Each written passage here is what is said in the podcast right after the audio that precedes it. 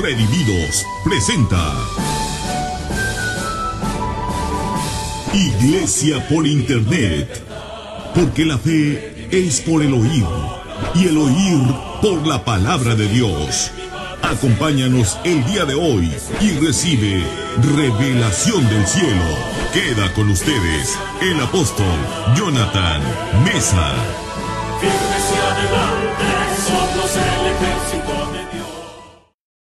Levanta tus manos y repita conmigo, Padre Celestial, estamos listos para oír y entender tu bendita palabra. Traemos cautivo todo pensamiento a la obediencia a Cristo. Nos declaramos tierra fértil y recibimos revelación como nunca antes en el nombre de Jesús. Amén. Les quiero hablar de un tema muy hermoso que el Señor me dio y muy poderoso, que le puse por título La salvación que nos pondrá en alto. Hoy es domingo 15 de agosto de 2021 y les voy a compartir este tema que el Espíritu me impulsó a darles el día de hoy. Y vamos a comenzar en Isaías 60. Y vamos a leer de los versículos del 7 al 8. La salvación que nos pondrá en alto. Dice, todo el ganado de Cedar será juntado para ti. El problema es que muchas veces la gente lee la Biblia y dice, eso es para los judíos o para no sé quién, menos para mí. Usted tiene que ir a la Biblia y saber que Dios le está hablando a usted. Dios es un Dios que trasciende los tiempos. Y lo que le dijo a una nación se la dice a la nación actual. El apóstol Pablo le dijo a los Gálatas, si vosotros sois de Cristo, entonces linaje de Abraham sois. En Romanos capítulo 3 dice que los verdaderos judíos son los que tienen a Cristo en el corazón. Los de la circuncisión interior. Así que cuando leas Isaías, no digas, eso es para los judíos. Recibe esa bendición para ti como el Israel espiritual.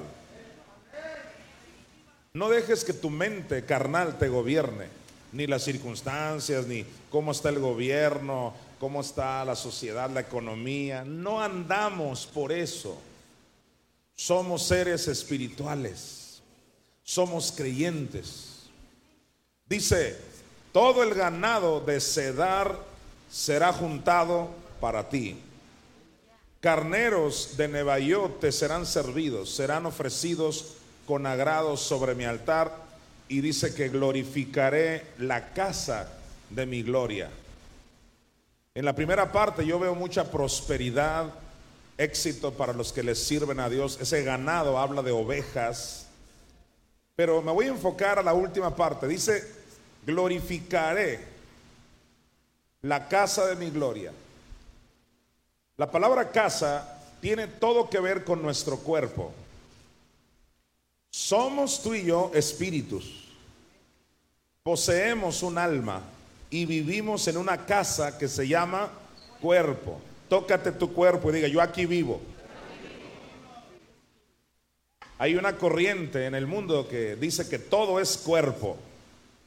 Es decir, ellos no creen que hay alma, mucho menos espíritu, una tendencia materialista terrible.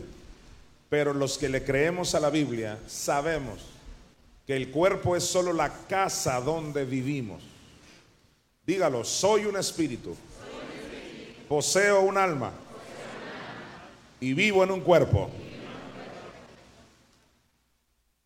La Biblia le llama casa a este cuerpo.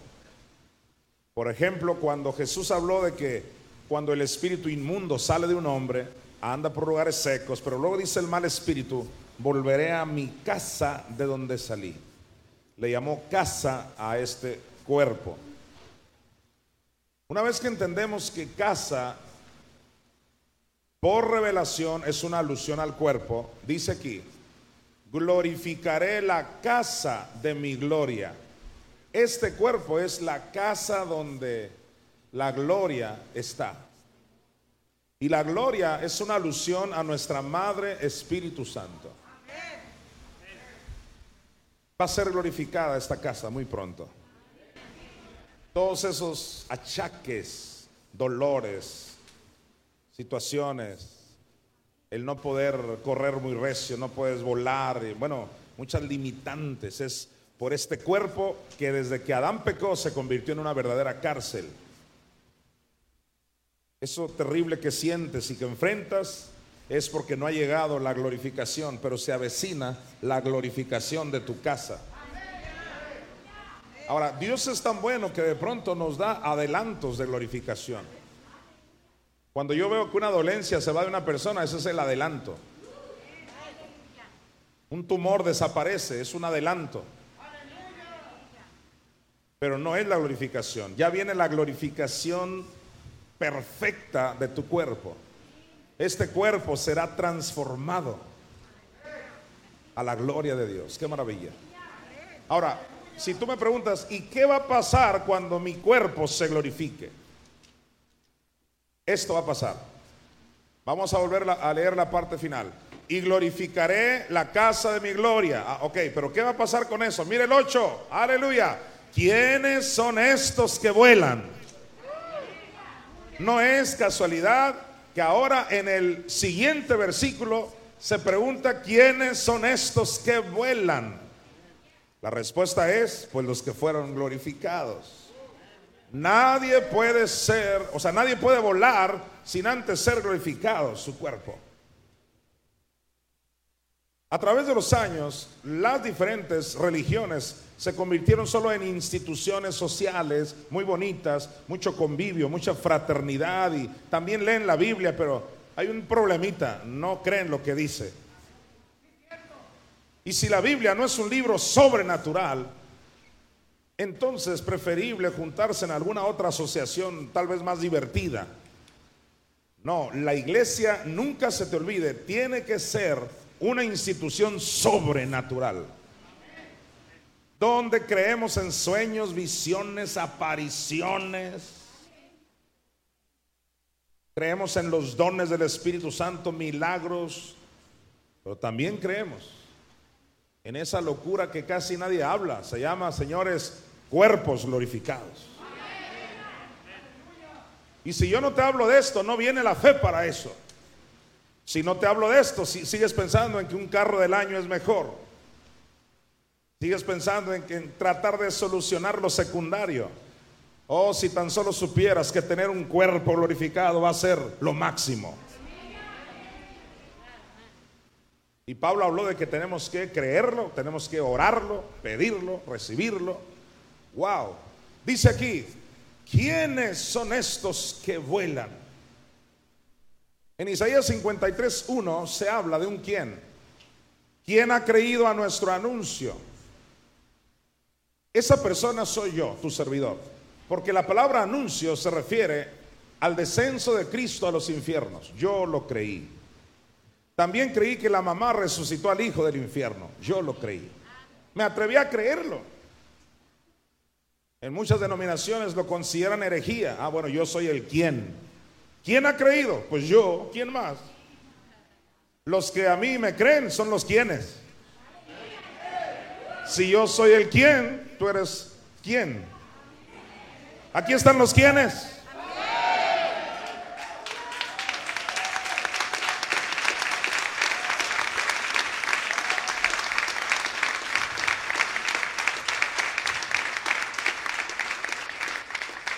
Dice aquí, ¿quiénes son estos? Wow, todo quien es honesto. En Romanos 16, ¿quién subirá al cielo? Y luego te contesta el mismo versículo, esto. ¿Quién subirá al cielo? Esto. Los que desconocen la Biblia, pues obviamente no, no me están entendiendo. Pero Romanos 16, ¿quién subirá al cielo? Esto. Aleluya. Esto es para hacer traer abajo a Cristo. Cristo viene pronto. Todo el que es un esto es un quién. Y todo el que es un quién vuela. Mira lo que dice. ¿Quiénes son estos? Isaías está viendo el futuro y está viendo a los estos. Está viendo a los quiénes. ¿Quiénes son estos que qué dice? Que vuelan. ¿Y cómo vuelan? Pues como nubes. Uh. El apóstol Pablo le dijo a los de Tesalónica que ya muy pronto vamos a recibir al Señor en las nubes. ¿Tú ves esas nubes? Así te vas a ver tú volando. Para recibir al Señor en el aire. Él viene pronto. Y hay un remanente que será arrebatado, pero nadie será arrebatado con ese cuerpo de muerte. Necesitas entender que hay una salvación que nos va a poner en alto. Hágale así, poner en alto. Poner en alto no es solo que ahora me va a ir bien en mi carrera que estoy estudiando, en mi labor, y eso está bueno, pero no te digo, la mente humana solo limita las cosas. Poner en alto, a ah, que haya comida, Estamos pensando demasiado terrenal. Poner en alto es que vueles un día de estos y Dios te saque de este planeta Tierra. Aleluya. El arrebatamiento de la iglesia está a las puertas. Dios nos va a poner en alto.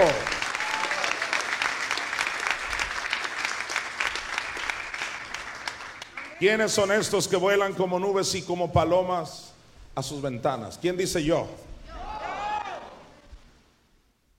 Una vez que entendemos eso, nos vamos a Santiago 1, 21. Porque yo te voy a contestar a la, a la pregunta del título de mi enseñanza. ¿Cuál es el título de mi enseñanza? La salvación que qué? Que nos pondrá en alto. Hay una salvación. Y aquí está la salvación que nos va a poner muy pronto en alto. Esta es, dice Santiago 1.21. Abróchate los cinturones porque miles y millones de personas no entienden ese versículo. Pero tú lo vas a entender hoy. Por lo cual desechando toda inmundicia y abundancia de malicia. La pregunta es, si yo ya recibí a Cristo, ¿cómo es que puede haber malicia y, e inmundicia en mí? Si ya tengo a Cristo, qué confusión. La respuesta es que en tu espíritu no hay nada de eso, pero en tu alma sí. Es en el alma donde está la mente, sentimientos y voluntad. ¿Qué hay en el alma? Mente, sentimientos, voluntad. ¿Acaso no es en la mente donde de pronto hay inmundicia, malicia, en los sentimientos contra alguien? No sé, dices que nada más pasa esa persona y siento horrible. Ajá, ahí está la inmundicia. Lo traigo atravesado, dice. No lo puedo ver. ¿Qué es eso? Es el alma. Porque si tú tienes a Cristo en el corazón, ahí no hay nada. En tu espíritu no hay nada malo. ¿Dónde está la inmundicia y abundancia de maricia? En el alma. Ok, pues mira lo que dice. Por lo cual desechando toda inmundicia y abundancia de maricia, recibid con mansedumbre, o sea, humildad. Se requiere humildad, manso, mansito, para recibir la palabra de Dios. Recuerda que Saqueo estaba arriba de un árbol y Jesús lo primero que le dijo, antes que le dijera la salvación ha llegado a tu casa, lo primero es bájate de ahí. Quítate tu altivez. Yo soy el rey, dice Jesús, y te me bajas de ese árbol. Aleluya. Para recibir la palabra de Dios tienes que bajarle. Aquí no hay que soy el, arquitecto tal, el ingeniero tal y que el licenciado tal y que tengo tanto dinero, tantos contactos. Silencio, aquí somos puros creyentes en la palabra de Dios. Aquí todos necesitamos de Dios. Humildad, señores, para recibir lo que Dios dice en su palabra. Y dice aquí, por lo cual desechando toda inmundicia y abundancia de malicia, recibid con humildad o mansedumbre. ¿Qué, ¿Qué, vamos a recibir? La palabra implantada. Esa palabra implantada significa sembrada. La palabra la estoy sembrando ahora en tu corazón. Yo soy un campesino espiritual y te estoy echando semilla, que es la palabra de Dios. Pero hay corazones tan duros que no la reciben. Imagínate un campesino echa semilla de trigo, de lo que sea, y hay un terreno duro. Pues aunque eche semilla no va a fructificar.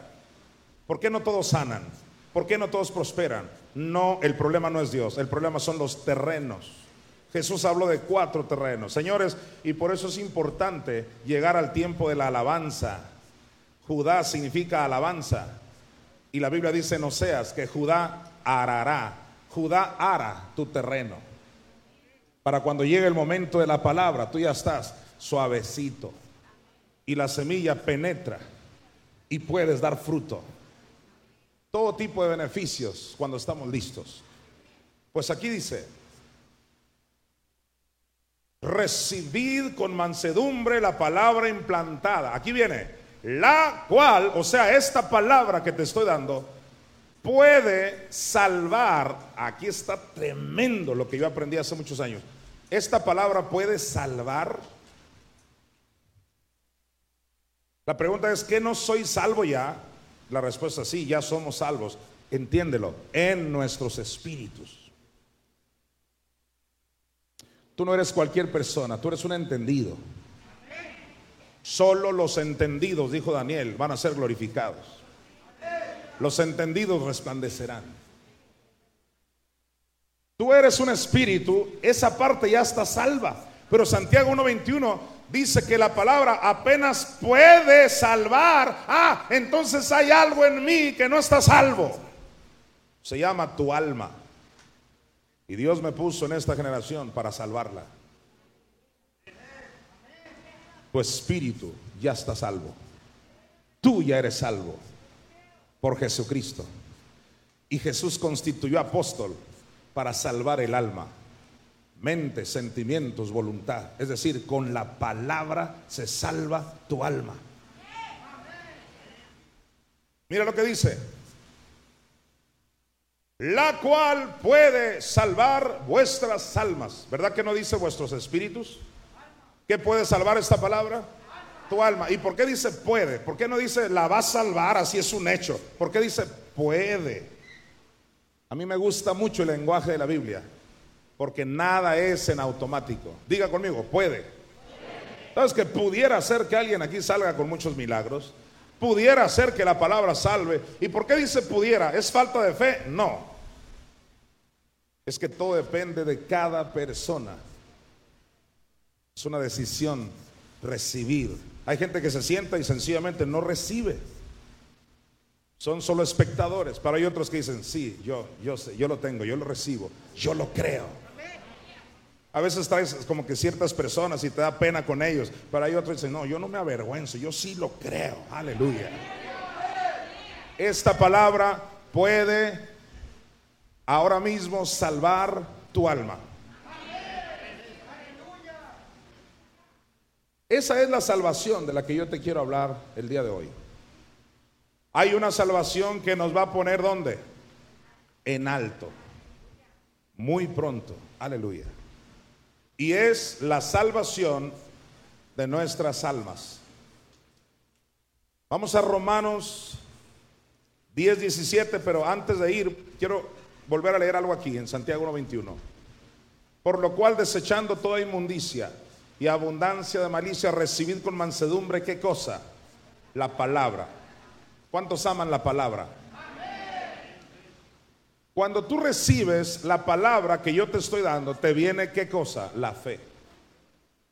Vamos a demostrarlo en Romanos 10, 17. Recordemos ese maravilloso versículo. Así que la fe Hoy en día se habla, tanto de fe y la fe para allá, la fe para acá. El único detalle es que no saben cómo viene. Hay gente que anda muy animada y dice yo tengo fe. Eso no es tener fe, eso es estar animado. Es que ando alegre porque fuimos a la playa. Perfecto, eso no es fe. Ando muy contento. Aleluya, gloria a Dios, eso es bueno. Digo, de andar triste, pero eso no es fe. La fe solo viene por oír qué cosa? la palabra de Dios. Aquí dice, así que la fe es por el oír. Ahora, aquí ya no dice recibir, dice oír. Pero son palabras que están asociadas. En Santiago 1.21 dice, el que recibe la palabra, salva su alma. Pero aquí dice que la fe es por el oírla, el oír la palabra y el oír. La fe es por el oír y el oír. ¿Oír qué? La palabra de Dios. Puedes estar seguro que cada vez que oyes la palabra, ¿cuántos me están oyendo ahora? ¿Qué está viniendo? La fe a tu vida. Ahora, vamos a relacionar este versículo con otro muy poderoso en Primera de Pedro 1:9. Sígame en la secuencia de versículos. Dice así, mira, obteniendo el fin de vuestra fe. O sea, ¿en qué va a acabar todo esto de que ya tengo meses y años oyendo la palabra y me vino la fe? Ok, pero ¿para qué? ¿Para qué tanta fe? ¿Para qué tanto congregarme y oír o accesar a la página de Facebook Redimidos Internacional, donde tu servidor y los apóstoles enseñamos continuamente? ¿Para qué oír y oír y para qué tanta fe? Aquí está. Mira, mira, no te lo pierdas.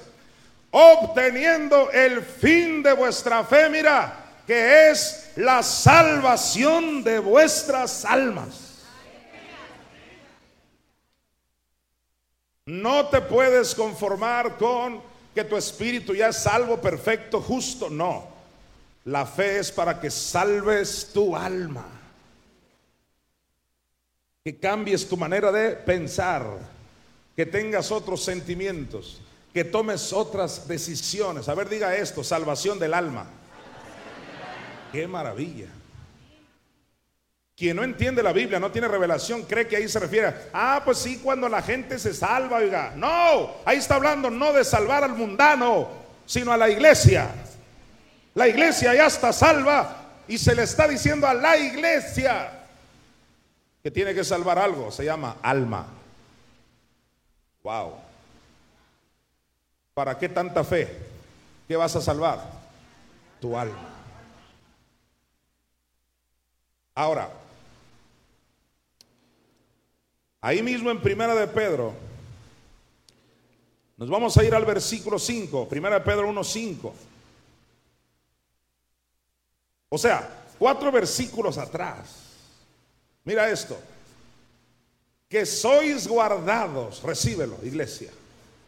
Ahora que hay tanto problema económico y que enfermedades y un montón de cosas, plagas, aquí dice que sois guardados. ¿Alguien lo creyó? Sois guardados. Dice, sois guardados por el poder de Dios. ¿Mediante qué? Mediante la fe. ¿Y cómo vino la fe? Por el oír la palabra. Sígame. Que sois guardados por el poder de Dios mediante la fe para alcanzar algo, dice, para alcanzar la salvación. Wow. ¿Para qué? No te escuché. Eh, ¿qué, no dice Romanos 19 que cuando confesaste a Jesús ya eres salvo? Y como Pedro dice que apenas la vas a alcanzar.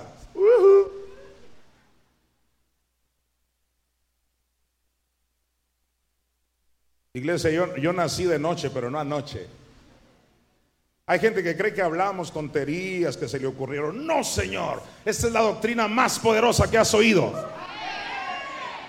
Tú ya eres salvo en tu espíritu, pero apenas vas a alcanzar otra salvación, que es la de tu alma. Mira lo que dice, que sois guardados por el poder de Dios mediante qué? La fe, ¿para qué? Para alcanzar, te fijas, apenas la vamos a alcanzar, para alcanzar la salvación. Y mira el colmo de la revelación, que está preparada para ser manifestada. ¿En qué tiempo? En el tiempo postrero.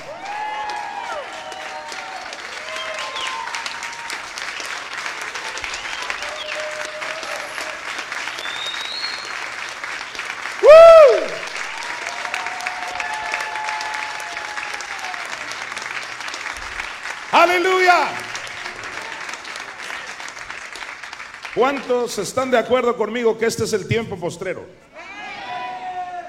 Es un hecho, hermano.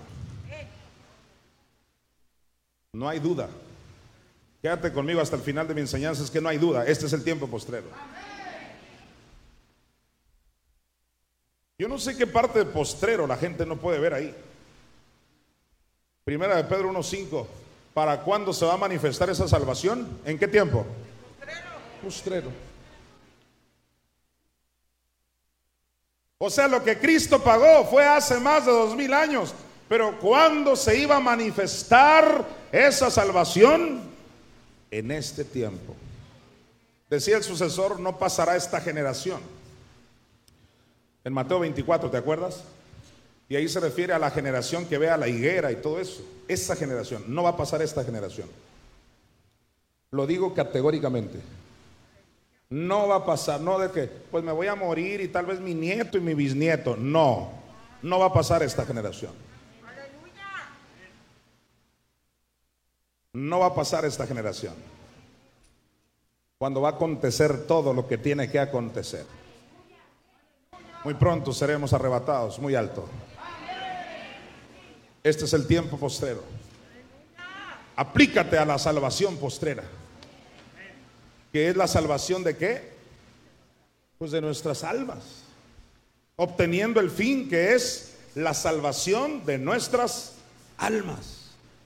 Aleluya. Dile a tu vecino, es tiempo de salvar el alma. Algunos están muy cómodos. Pues yo ya salvé mi espíritu. No, no, cuidado. Necesitas salvar el alma con la palabra de Dios. Por eso muchos, aunque ya aceptaron a Cristo, no se van a ir en el rapto. No se van a ir. ¿Por qué? Necesitan salvar su alma. Aleluya. Quiero darme a entender muy bien en esta tarde. En Isaías 61 10. Mire lo que dice. Esto te va a alegrar mucho, mira. En gran manera me gozaré. ¿Cuántos se gozaron en alabanza? Tú y yo somos adoradores de esos de las dos sendas. El Padre busca adoradores de las dos sendas, en espíritu y en verdad. Nos gozamos como como nadie, aleluya. Porque estamos conscientes de un Dios tan grande, poderoso. Un Dios que bajó al infierno a sufrir y la mamá lo resucita. Eso es algo que produce algo inexplicable a la hora de alabar y adorar a Dios. Pues aquí dice, en gran manera me gozaré en Jehová. Mira, mi alma, ¿mi qué? Y en el alma hay sentimientos. Mi alma se alegrará en mi Dios. ¿Por qué? Mira, porque me vistió, me vistió. Y aquí hay una gran revelación. El cuerpo glorificado que se avecina es un nuevo vestido. Si tú agarras un guante y metes tu mano en el guante, el guante no es tu mano. ¿Qué es? Pues solo lo que lo rodea. Donde saques tu mano, el guante queda como muerto. Así tu cuerpo es como ese guante está rodeando lo que hay adentro. Adentro estás tú. Muy pronto te van a quitar este guante. Es como cambiarte de cubrebocas. Porque de pronto el cubrebocas, cuando te lo pones la primera vez, pues qué padre, ¿no? Y hay hasta cubrebocas caros y todo. Pero ya pasa una semana y un mes y dices, ya quiero otro, por así decirlo. Bueno, este cuerpo ya tiene rato aquí en este planeta. Decía un hermano, ya no estamos para esos trotes de pronto. Y aún así hacemos todo por la fe. Pero este vestido, que se llama cuerpo, va a ser cambiado por otro vestido. Mira lo que dice Isaías para la iglesia de los últimos tiempos. En gran manera me gozaré en Jehová. Mi alma se alegrará en mi Dios. ¿Por qué? Porque me vistió con vestiduras de salvación.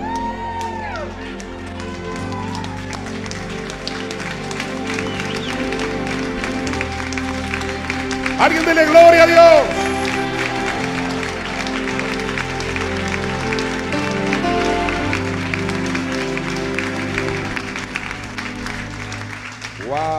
Apréndelo, diga vestiduras de salvación.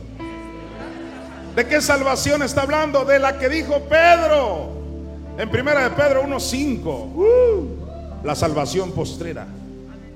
Antes de esta generación, nadie, en los miles de años anteriores, nadie se había vestido de nada. Tenía que venir esta generación. Te vas a vestir de salvación, cuerpo glorificado. Pero dice, me vistió con vestiduras de salvación, me rodeó de manto de justicia. Tu nuevo cuerpo es como un nuevo manto de justicia. ¿Cuántos saben que ya por ahora tú ya eres la justicia de Dios, pero en tu espíritu? En tu carne no. Tu espíritu es la justicia de Dios. Pues pronto viene el momento donde tu carne también es justicia. A tu cuerpo glorificado se le está llamando aquí manto de justicia. Me vistió con vestiduras de salvación, me rodeó de manto de justicia, como a novio me atavió y como a novia adornada con sus joyas. Quiero que notes que una vez que salvas tu alma, se te salva tu cuerpo. Señores, este es el orden. Se salvó tu espíritu y ya. Se está salvando tu alma y luego sigue por consiguiente la salvación de tu cuerpo se va a manifestar en todo tu ser. Jesucristo se cercioró de que no solo andes por la vida en tu espíritu perfecto, no. Si así fuera, hubiera bajado un día al infierno y con un día arregló tu espíritu, pero dijo, no, tengo que tratar con sus almas. Y duró otro día en el infierno. Pero dijo, no, no, no, no, no, yo también los quiero glorificados en el cuerpo y se aventó un tercer día. Señores, Él estuvo tres días y tres noches en el infierno para pagar toda nuestra redención.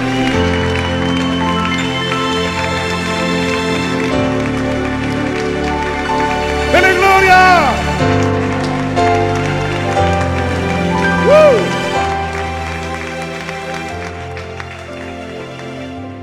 Que vayas a Hechos 3. 18, por favor. Pero Dios ha cumplido así lo que había antes anunciado por boca de todos sus profetas. Voy a tomar un minuto para recordarte algo muy importante. ¿Cuáles son esos profetas de los que habla Hechos 3? Isaías. ¿Qué otro profeta hay en el antiguo pacto? A ver los que se saben los libros de la Biblia de memoria. Sígame. Isaías, Jeremías, Lamentaciones no lo voy a decir porque lo escribió Jeremías. Isaías, Jeremías, Ezequiel. ¿Qué otro profeta? Daniel, Oseas, Joel, Amós, Abdías, Miqueas, Nahum, Habacuc, Sofonías, Ageo, Zacarías, Malaquías. Diga, profetas. Te vas al antiguo pacto y todos los profetas esto lo aprendí hace 20 años. Escucha, invariablemente todos los profetas. ¿Cuántos? Todos. No se te hace casualidad, o sea, no se te hace interesante que todos los profetas hablaron de lo mismo. Todos concuerdan en que Cristo sufrió el infierno. Todos. Aquí lo dice. Dios ha cumplido así, porque ya lo cumplió lo que había antes anunciado, lo que había antes que anunciado. El anuncio es que Cristo bajó al infierno. ¿Quién ha creído a nuestro anuncio? Dios ha cumplido así lo que había antes anunciado por boca de todos sus profetas. ¿Y qué cosa dijeron los profetas? Dígamelo usted. Que su Cristo había de padecer y te vas al Antiguo Testamento y nunca ves que sufrió la cruz. Todos hablan que bajó a las profundidades del mar, que lo levantaron de los abismos, que en el Seol está sufriendo. Todos los profetas dieron testimonio del Cristo sufriendo en el infierno. ¿Cómo no lo voy a creer si lo dicen todos los profetas? Una vez que entendemos eso, quiero que relaciones este versículo con Primera de Pedro 1.11, por favor.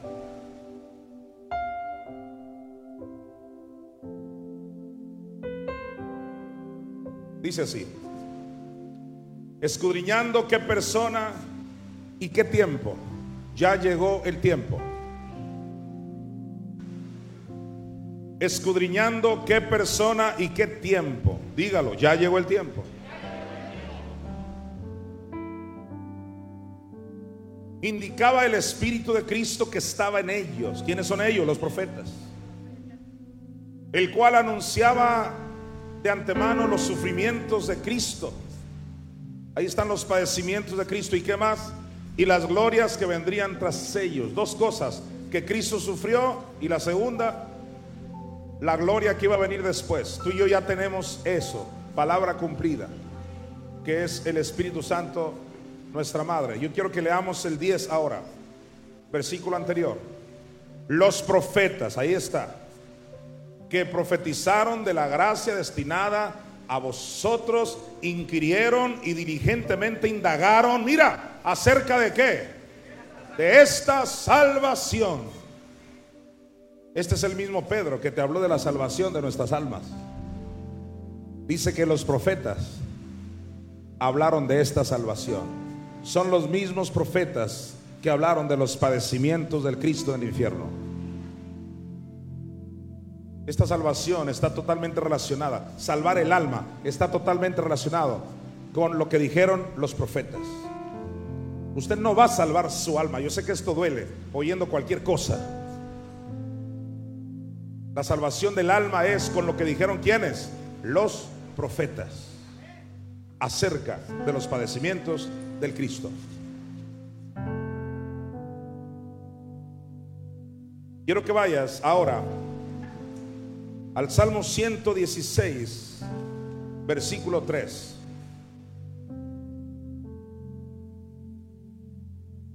Este es un salmo mesiánico y dice, me rodearon ligaduras de muerte.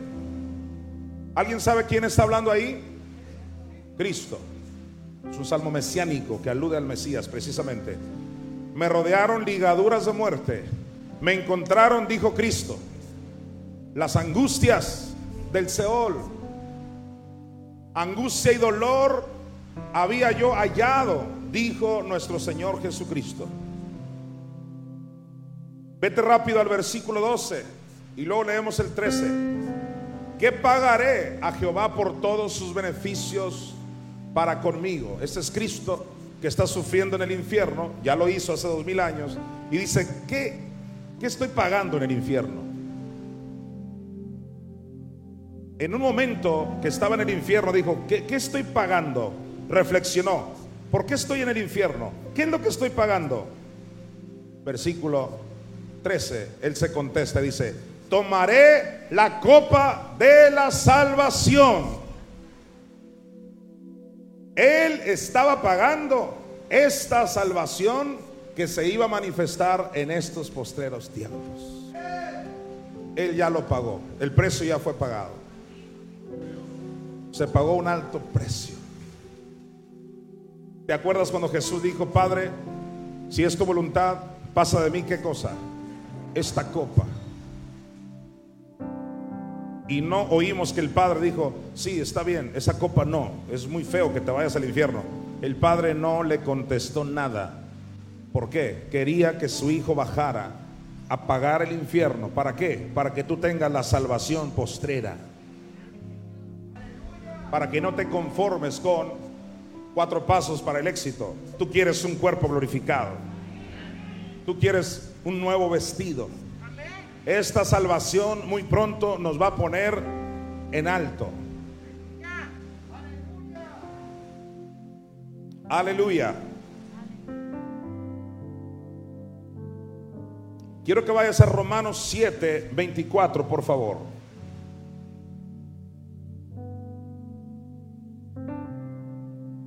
El apóstol Pablo lo dijo de esta manera. Miserable de mí Escucha, Pablo es un ejemplo. Pablo fue un gran hombre de fe. Me atrevo a decir que pocos de nosotros hemos sido como Pablo.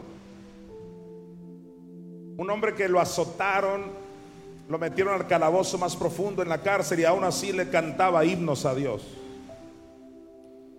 Sufrió desvelos, persecuciones, naufragios. Demasiado. Un hombre de fe. Y llegó a decir esto, mire usted, miserable de mí, ¿quién me librará de qué? De que no tengo carro, no tengo coche, dirían en México. ¿Quién me librará de que no tengo que comer? ¿Quién me librará de esta situación sentimental y el montón de cosas en las que nos enfocamos a veces? Pablo dice, no, algo más profundo, por favor. Dice Pablo, ¿quién me librará de qué? De este cuerpo. ¿Cuál era el enfoque de Pablo? Su cuerpo. ¿Quién me librará de este cuerpo de muerte? Le llamó cuerpo de muerte. Tú ya no quieres un cuerpo de muerte. Tú quieres un cuerpo eterno. Aleluya. Ahora, los que conocen el contexto de este pasaje, versículos anteriores, Pablo estaba diciendo, lo que yo quiero hacer no lo hago. O sea, yo termino haciendo lo que no quiero. ¿Por qué? Por culpa de este cuerpo. Usted quiere hacer tantas cosas por Dios y no las hace porque hay una cárcel, se llama cuerpo. Y te da problemas. Si por la carne fuera, tú nunca te congregaras, tú nunca diezmaras, ofrendaras, menos amaras. La carne no quiere nada de lo de Dios. Y dice Pablo, miserable. Toma nota, subraya, si es posible, esa palabra miserable. En la Biblia todo tiene sentido cuando lo conectas. ¿Cómo definió Pablo su situación de su cuerpo de muerte como un qué? Miserable. A veces usamos esa palabra que, qué miserable eres. O aquella persona es un miserable, pero lo decimos en otro sentido. Pablo usó miserable a estar con un cuerpo de muerte. Dijo, miserable de mí, ¿quién me librará de este cuerpo de muerte? Aleluya. Mira lo que te voy a enseñar. Vete a Proverbios 31, 7, por favor.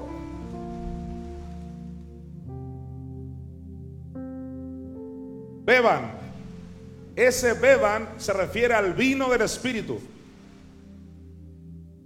No sé cuántos de ustedes practicaron el ir a las cantinas y beber y ponerse hasta arriba y eso de emborracharse. Bueno, pues hay un vino celestial. Y dice, beban. Mamá Espíritu Santo está dando ese vino. El apóstol Pablo le dijo a los de Éfeso, no os embriaguéis con vino, o sea, de, ese natural, en lo cual hay disolución. Cuando bebes y te emborrachas, al rato haces tonterías de las cuales te arrepientes. Hay desenfreno. Dice Pablo, con ese vino no, pero dice, antes sed llenos del Espíritu, dando a entender, hay un mejor vino para ti y muchos de nosotros hemos bebido de ese vino. ¿Cuántos me dicen amén? Ok, mira lo que dice. Beban y aquí está el beneficio de beber del vino de mi Madre Espíritu Santo. Mira, beban y olvídense de su necesidad y de su miseria. No se acuerden más. Cuando tú bebes del vino, del Espíritu Santo, te olvidas de este cuerpo de muerte y te enfocas al Espíritu Santo. Te olvidas de esa miseria, de la condición del cuerpo. Y no estoy hablando de gente que está ahora enfrentando enfermedad. No, usted dice, yo ando en salud divina. Eso no significa que ya estás en la perfecta. ¿Cuántos dicen amén? La perfecta es la salvación postrera que se avecina. Aleluya. Nos vemos muy pronto en ese día.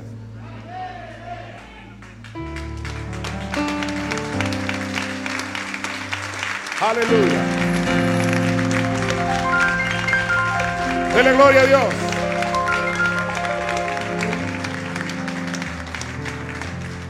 Dice aquí, beban. Alguien dice, ¿y cómo le hago para beber en el ámbito espiritual? Porque yo sé muy bien beber en el otro ámbito, dice alguien. A mí nunca me gustó ni la cerveza, ni el vino, ni nada. Soy tipo Juan Bautista que desde que nació dice, tu hijo no va a beber sidra. Y estaba el espíritu de Elías en él.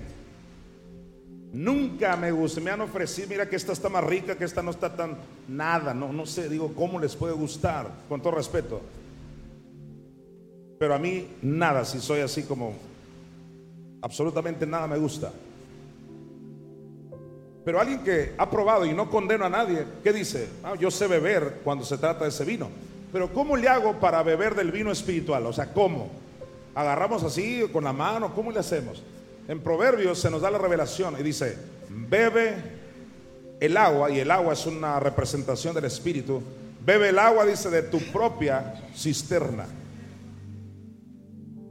¿Cuál es tu cisterna? Tu depósito, que es tu espíritu. O sea, ¿cómo bebemos espiritualmente? De adentro hacia afuera. Mientras que beber en lo natural es de afuera hacia adentro. ¿Alguien está conmigo? En lo natural, ¿cómo se bebe? De afuera hacia adentro.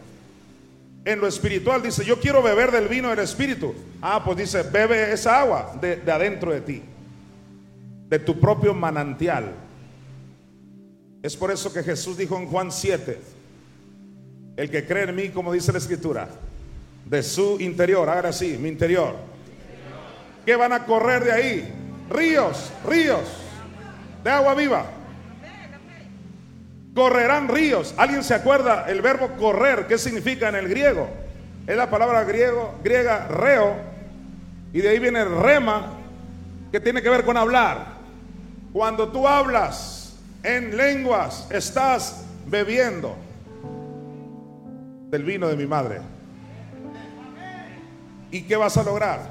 Beban y olvídense de su necesidad y de su miseria. No se acuerden más.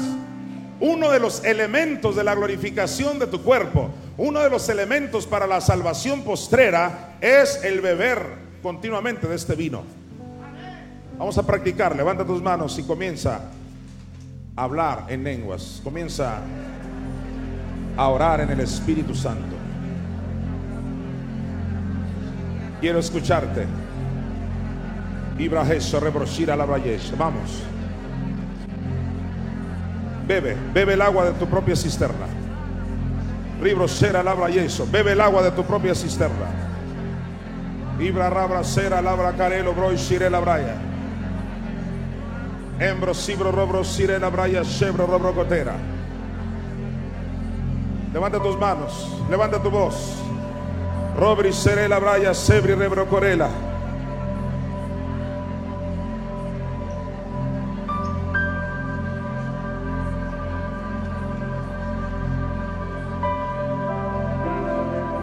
A ver, bebe un poco más. Ibra jarra bre sobre la braya, sebri rebro corela braya, share la braya. Mamita Espíritu Santo quiere embriagarte. Ebro shira la braya, sobre robro corela braya. Rebra rabra bro shire lebra querela. Imbro robro sere lebre shera la bracarela. Ibro jere lebre shera la bracarela. Obri rebro shira la bracarela. Ribro quiere lebre shera la brachera. Un minuto más, bebe, bebe, bebe, bebe. Ibri rebro shera la bracarela.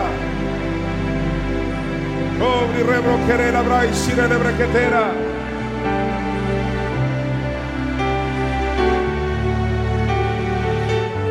Obri rebro cosira la branchera. Algo está pasando en tu cuerpo. Bebe más. Ibro rebro seré la bracari le brochera. Ibro rebro la bracarila. Ibro rebro sera la branchera la bracarela. ¡Woo! Iri le brochera la braye sobre la bracatira. Obri rebro cosira la branchera la bracatera. Aleluya. Denle un aplauso a mi Madre Espíritu Santo. Ella es la que nos embriaga. Aplaudan a Jesús. Él es el que hace el mejor vino. Aleluya.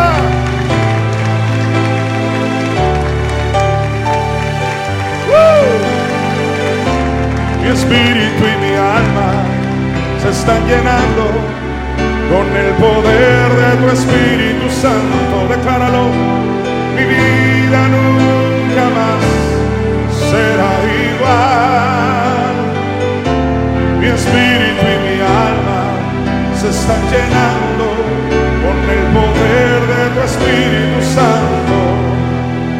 Mi vida nunca más será igual. Escucha. En Santiago, no vamos a ir, solo escucha. En Santiago capítulo 3, versículo 1, se habla del poder de la lengua. Normalmente lo aplicamos a el poder de lo que hablamos. Y eso es cierto. ¿Cuántos saben que hay poder en nuestra boca? La muerte y la vida están en poder de la lengua. Pero hoy no me voy a referir a eso. La Biblia tiene una forma de interpretarla que nuestra madre nos ha enseñado. Se le llama esa multiforme sabiduría de Dios.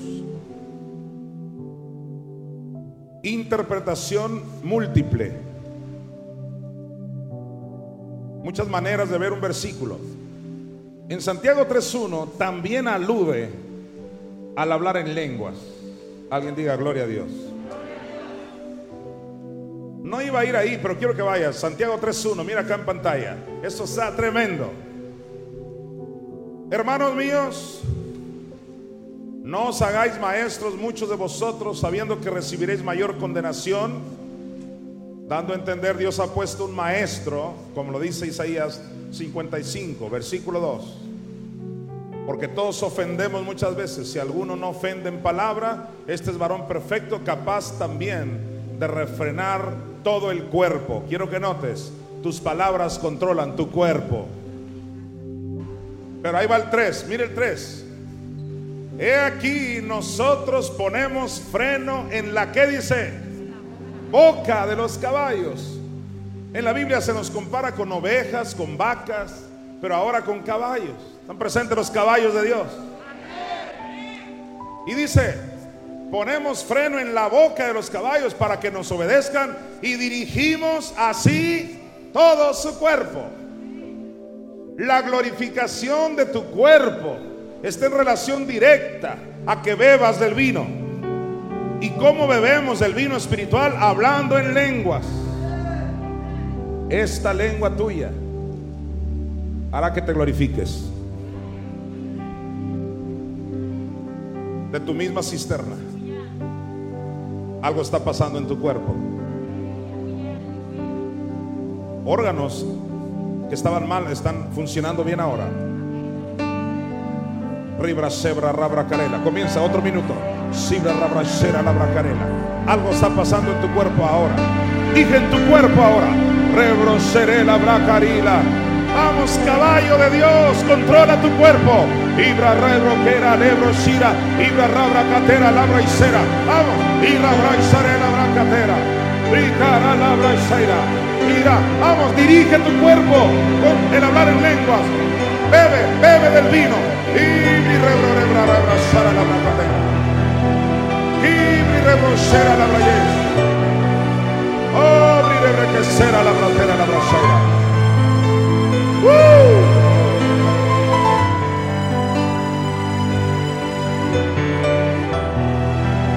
Aleluya.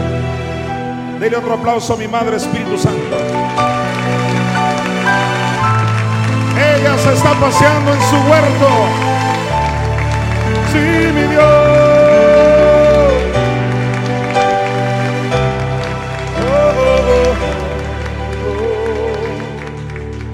Vamos a Job 1, 16.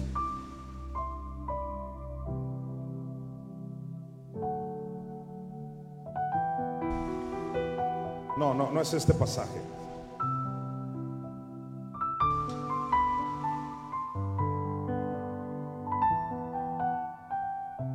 Vamos al Salmo 69, 29. Luego voy a buscar este de Job. Estaba hablando ese pasaje de la relación que hay de beber para olvidar tu miseria. ¿Y qué es miseria? Los que me vienen siguiendo. del cuerpo de muerte. Pablo dijo, miserable de mí, todo tiene que ver con tu cuerpo, la salvación postrera. Dice aquí, Salmo 69, 29, mas a mí, afligido y qué más, miserable. Este es un salmo mesiánico. O sea, aquí está aludiendo a Cristo. ¿Cómo estaba Cristo en el infierno? Dígalo. Él mismo lo dijo, afligido y qué más. ¿Y por qué miserable? Porque no tenía su cuerpo glorificado. Miserable de mí, dijo Pablo. ¿Quién me librará de este cuerpo? Cuando Cristo bajó al infierno, tanto su espíritu como su alma, pero también su cuerpo, recibieron el pecado tuyo y mío. Aquel hombre que nunca había pecado, intachable, perfecto en su espíritu, alma y cuerpo, ahora estaba afligido y qué más? Miserable. ¿Por qué crees que él dijo en, Hechos 2, 26? Se gozó mi lengua y aún mi carne descansará en esperanza. Es que estaba esperando su glorificación, como tú la tienes que esperar. Y dijo, mas a mí, afligido y miserable, dice, tu salvación, oh Dios, me ponga en alto. ¿Y cuántos saben que así sucedió? Cuando Él resucitó, se metió en un nuevo cuerpo. Un nuevo cuerpo, dije. Y con ese nuevo cuerpo, eventualmente se elevó y se fue. Y todos lo vieron irse. Y dijo Pablo, Él es las primicias. Luego nos toca a nosotros exactamente lo mismo. Esta salvación muy pronto nos va a poner en alto. A ti y a mí.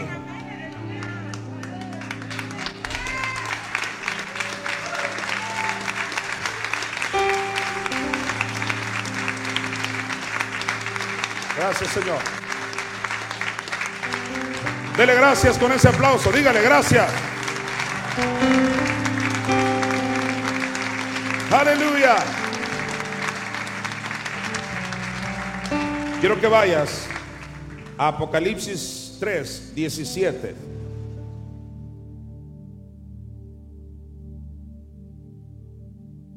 Como bien nos explicaba el sucesor, Ahí está hablándole a la séptima iglesia, que es la de la Odisea, la previa al rapto. Estamos en la Odisea ya.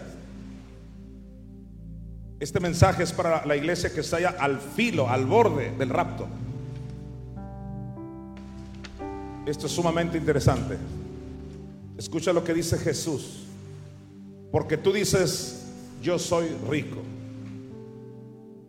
Ahora, yo vengo del contexto de palabra de fe. Me voy a tomar unos dos minutos para decir algo sumamente importante. Yo antes era un cristiano tradicional. Después pasé a palabra de fe. Dije, wow, creer, confesar, prosperidad, sanidad. Uh, aleluya. Andaba yo como loquito, con juguetito nuevo. Y duré, no sé, muchos años con palabra de fe. Y la gente me conocía que no, que Dios es bueno y que la sanidad y que yo lo creo y lo confieso. Y apóstol, ¿y todavía lo crees? Claro, sigo siendo palabra de fe. Después me di cuenta que en Romanos 10, cuando Pablo dijo, esta es la palabra de fe que predicamos, no estaba hablando de prosperidad, ni de sanidad, ni de nada de eso. Cuando Pablo dijo, esta es la palabra de fe, estaba hablando del Cristo que bajó al abismo a sufrir. Pablo fue el que nos dijo que tenemos Madre Espíritu Santo. Jerusalén, la cual es madre de todos nosotros. Me di cuenta que no hay palabra de fe sin las dos sendas. Ahora puedo decir categóricamente, estamos en la palabra de fe.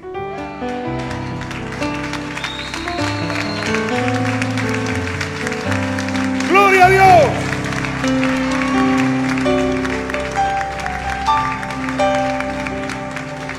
Diga gloria a Dios. Y sabes, me he metido tanto en, el estudio de la palabra. Y mi Madre Espíritu Santo, cuando abro la Biblia, se pone entre la Biblia y yo. y no me deja verla de otra manera. A veces le digo, con permiso, quiero ver otra cosa. Y me dice, no, vas a ver lo que yo quiera. Y, sabes qué, con decirte que la fe es ella misma. Ella es la fe. No hay palabra de fe sin ella. Dije, no hay palabra de fe sin mi Madre Espíritu Santo.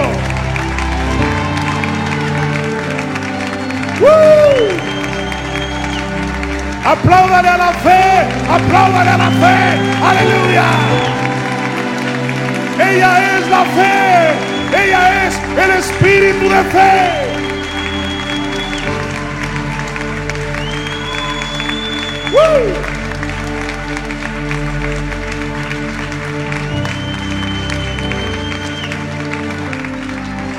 Aleluya. En la Biblia se nos compara a ti y a mí, a nuestros espíritus. ¿Qué somos? Somos espíritus. Se nos compara con ciudades. Diga, yo soy una ciudad. ¿Tu espíritu entonces qué es? Una ciudad, bíblicamente hablando. ¿Y qué es lo que rodeaba a una ciudad antes? Muros. Los muros. Así como la muralla china. Y entonces nadie podía tener acceso por esos muros. Tú y yo somos una, ciudad y tenemos un antemuro que es el alma y el muro que es el cuerpo. ¿Y qué eres tú? Una ciudad. Eres un espíritu. En Hebreos 11 dice, por la fe, o sea, mi madre, cayeron los muros. Este cuerpo de muerte se va a ir por la fe. Y nos van a dar nuevos muros un nuevo cuerpo glorificado. Cuando yo solamente era de la palabra de fe a la antigüita de que yo soy próspero, yo soy rico, y yo digo amén, lo sigo diciendo. Pero ¿de qué me servía eso si no creía que mi madre resucitó al hijo del infierno? Es demasiado limitado eso. No poco, demasiado. Y yo, yo era de los que yo era de los que decía, soy rico. Y hasta te decía a ti, diga, usted es rico. Y diga el pobre, rico soy. ¿Alguien dice amén? Eso es el círculo de palabra de fe. En palabra de fe, yo soy rico, sí, pero no tienes madre. Y, y no tienes al Cristo que sufrió el infierno, y menos que la resucitó la mamá. ¿Cuántos tienen las dos sendas? Y Jesús se para y categóricamente le dice a la iglesia de los últimos tiempos, tú dices, palabra de fe, escúchame, tú dices yo soy rico. ¿Qué dicen los de palabra de fe? Soy rico. Pero cuando le dices, tenemos Madre Espíritu Santo, no, eso no es palabra de Dios, eso es herejía. Y dice Jesús, escúchame bien, la Odisea. Alguien diga aleluya. Tú que dices, soy rico y me he enriquecido, porque hasta eso que prospera la gente. ¿Cuántos esta palabra los ha prosperado? Pero no te quedes ahí. Tú necesitas cuerpo glorificado. Y la única que te puede glorificar es mamá Espíritu Santo. Ella es la salvación postrera.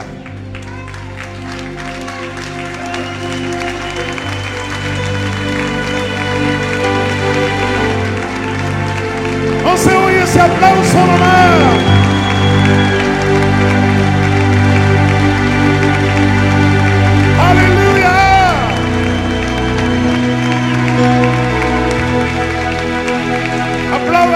Apláudale fuerte a la reina del multiverso.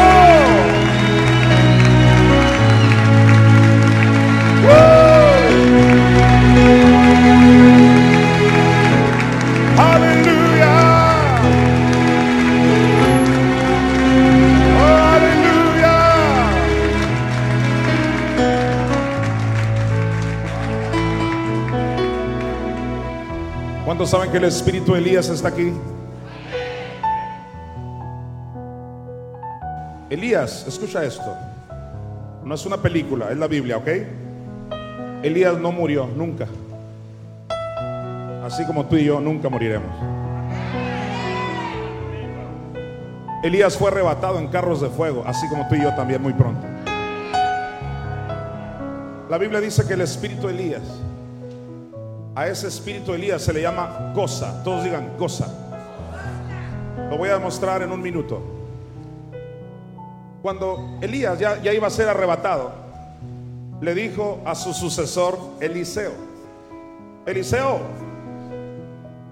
pide lo que quieras antes que yo sea quitado de ti. Y Eliseo no pidió un carro del año, no pidió nada. Él dijo, quiero una doble porción de qué? Del Espíritu Santo. No dice así. Quiero una doble porción de tu espíritu. ¿El espíritu de quién? De Elías. Eliseo, en otras palabras, está diciendo, yo quiero el doble de lo que tú tienes, de tu espíritu, de ti, Elías, de ti. Alguien diga, wow. ¿Y qué le dijo Elías? Cosa difícil has pedido. ¿Qué es la cosa difícil? El espíritu de Elías. El espíritu de Elías es la cosa. La cosa es el espíritu de Elías. Hace casi un año ya yo estaba dormido y empecé a oír una voz de varón que me decía, tú eres una cosa. Y luego dijo, ustedes son cosas. Y me volteé y dije, yo creo que fue que cené lo suficiente. Y volteé así y volví a decir la voz, ustedes son cosas. Me volteaba para el otro lado, cosas, tú eres una cosa, ustedes son cosas. Me volteaba para arriba, peor se aumentaba la voz, cosas. Toda la noche, toda la noche, cosas, y así, así, cosas. yo, Dios mío. Hasta que me levanté en la mañana y abrí mi Biblia y encontré desde Génesis Apocalipsis que hablar de investidura de Elías es hablar de cosas.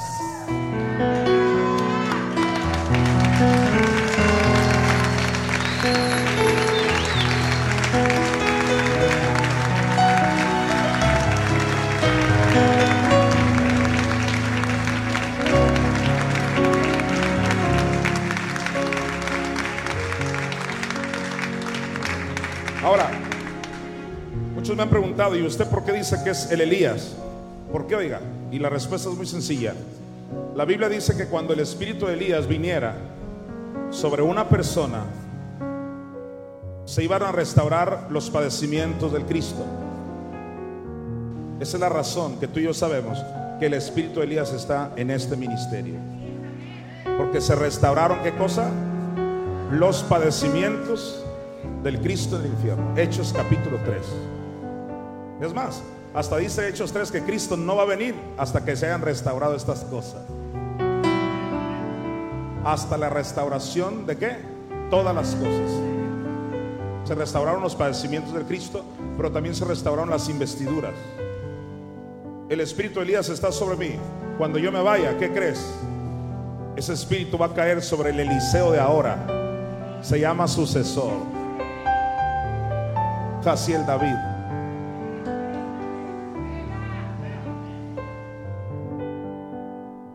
Dijo el Señor, clama a mí, Jonathan, clama a mí.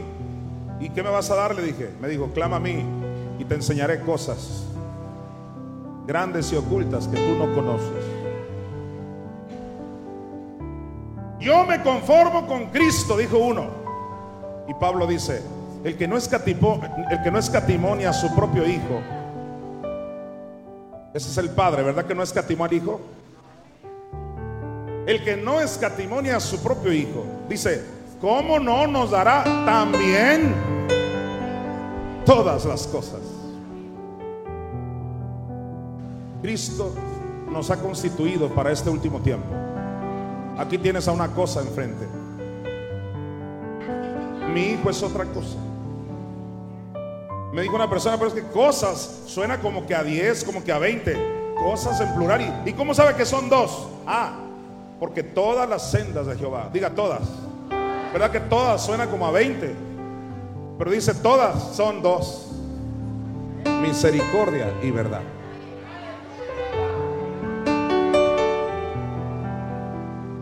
El proverbista dijo, dos cosas, ¿cuántas? Dos. Dos cosas te he demandado, Señor. No me las niegues antes que muera. Dos cosas. Dos personas en los últimos tiempos. Hay gente que tiene la palabra de fe que yo les enseñé.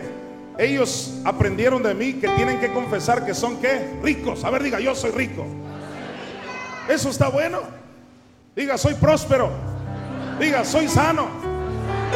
Pero hay gente que aprendió a decir soy rico, pero dice Jesús a esa iglesia de la Odisea, le dice, porque tú dices, yo soy rico y me he enriquecido, pero también dices que de ninguna cosa tengo necesidad. Yo digo, yo soy rico, pero no tengo necesidad de esas cosas. Alguien diga aleluya. Pero luego Jesús dice algo demasiado poderoso. ¿Estás conmigo? Mira lo que dice. Y no sabes que tú eres un desventurado. Dije, Señor, ¿qué quiere decir desventurado? Me dijo es lo contrario a bienaventurado. A esta investidura se le llama el bienaventurado. Y usted es un bienaventurado. Tú que dices soy rico y que no tienes necesidad de esas cosas, dice Jesús, no sabes que tú eres un desventurado. ¿Y qué más? ¿No te oí? Miserable. Ahora, ¿qué es miserable? ¿Es una ofensa? No, lo que está diciendo es que tu cuerpecito se va a quedar así como lo tienes. Dijo Pablo, yo necesito que alguien traiga la revelación para que este cuerpo de muerte se me quite. ¿Cuántos saben que Pablo, a Pablo lo enterraron? Él murió, ¿sí o no? Entonces, Pablo no se libró. ¿Le das gracias a Dios que tú estás en mejores tiempos que Pablo?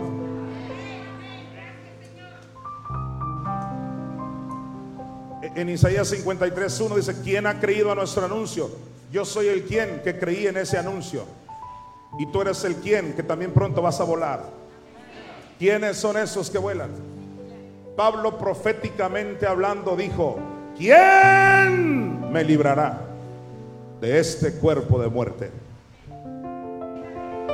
A Pablo no le tocó, lo anunció para ti.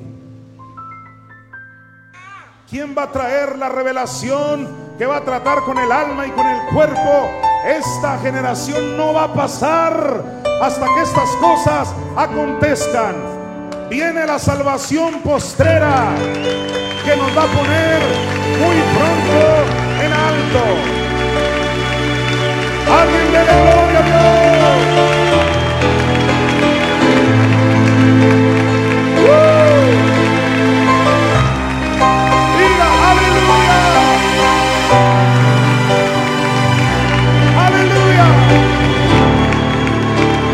conmigo a ella.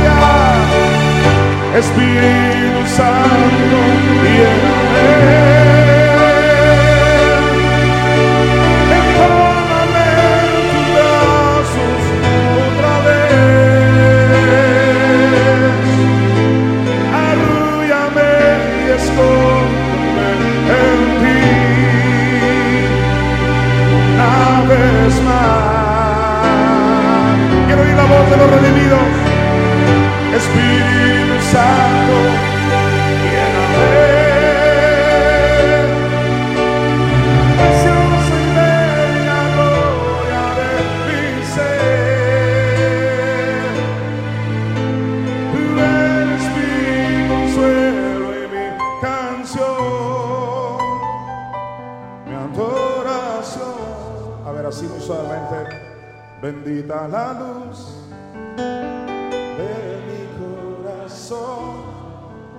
sigue. Bendita. Eso. Aquí le cantamos a mamá. Bendita eres mujer virtuosa. Bendita la luz de mi corazón. Dele otro aplauso a mamá. Espíritu Santo.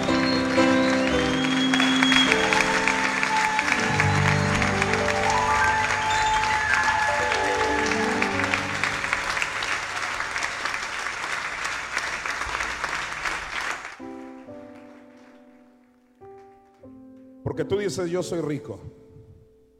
¿Vas a dejar de decir yo soy rico? No, eso es bueno. Amén.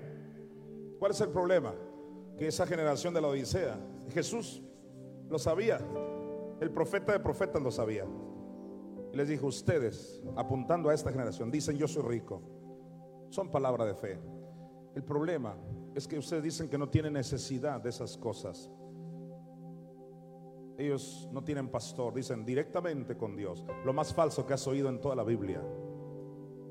Dios ha constituido siempre una cobertura. Tú dices, yo no tengo necesidad de esa, cosa. Sí, lo mismo le decían a Noé y a Moisés, igualito.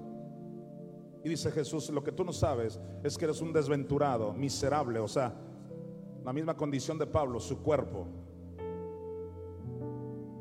pobre, ciego y aparte desnudo. ¿Quién es un desnudo? No tiene cobertura. Cuando Adán y Eva quedaron desnudos, cuando la gloria ya no estaba rodeándolos. La, la gloria de Dios me ha constituido para esta generación. Es mi madre, Jesús y mi madre Espíritu Santo. Las dos sendas me constituyeron para que tú conocieras la gloria, para que te subieras al arca, para que te glorifiques y muy pronto estés en lo alto. Aleluya, gloria a Dios. Dele gloria a Dios. Dele gloria a Dios. Aleluya. De Él viene todo lo bueno. Dígale gracias.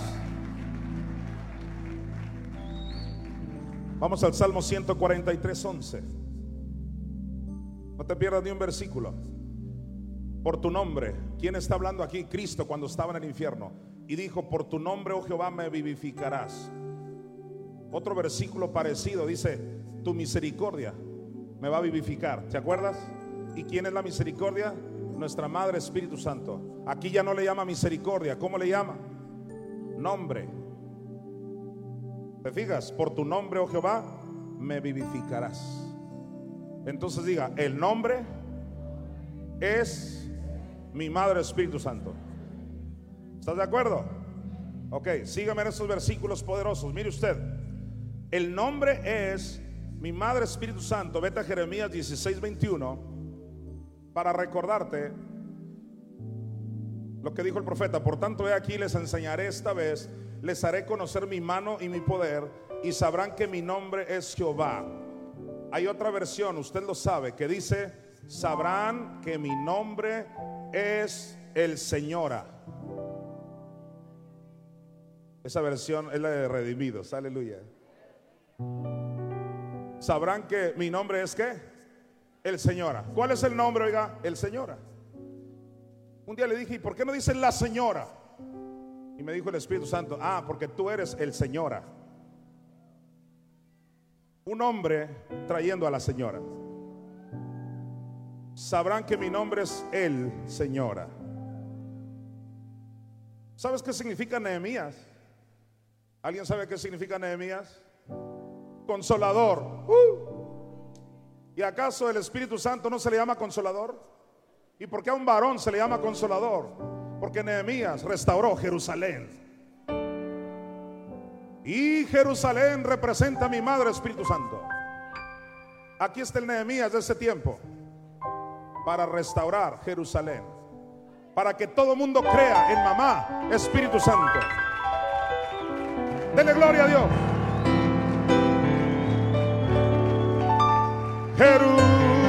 Jerusalén. Jerusalén. Eres la hermosura y perfección de una mujer.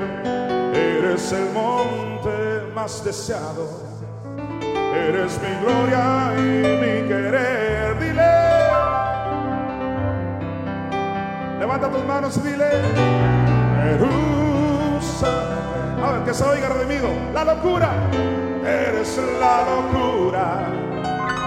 El alboroto Eres la reina y la señora. Sí, Señor.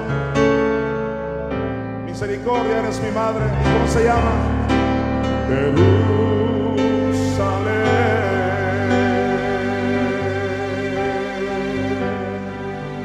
Bendita la gloria de Israel.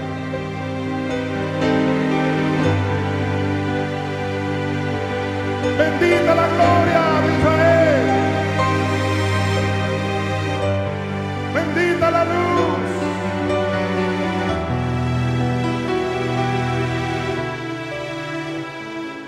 Aleluya.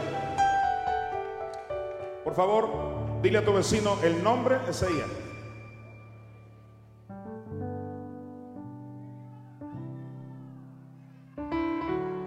Salmo 91, del 14 al 16. Mira, tremendas estas conexiones del Espíritu Santo.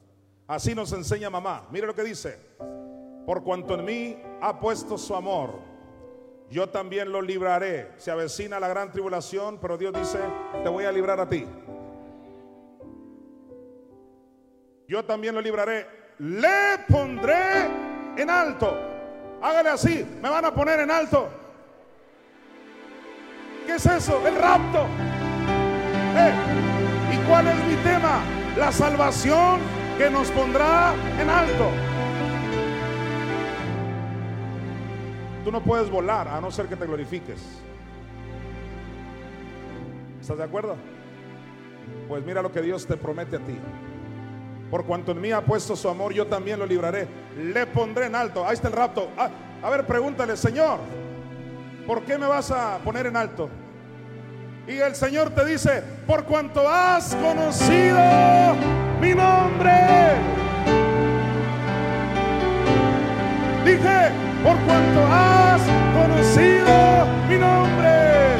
Ella es el arca, súbanse al.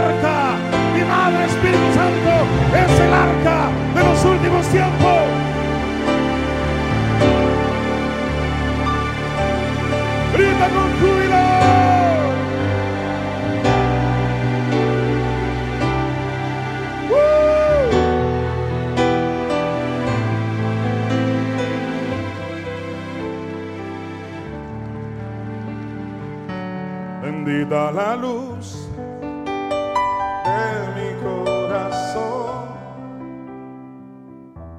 Bendita la gloria de mi Señor.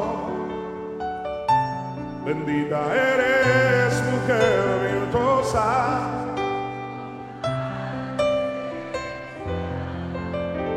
Bendita la luz de mi corazón.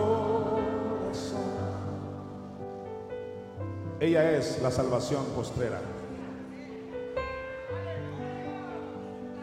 Escucha esto, escucha esto. Jesús es el Salvador, ella es la salvación.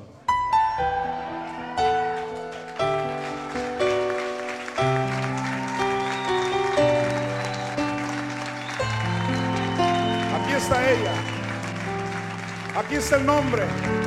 Tu nombre es como un cuento derramado.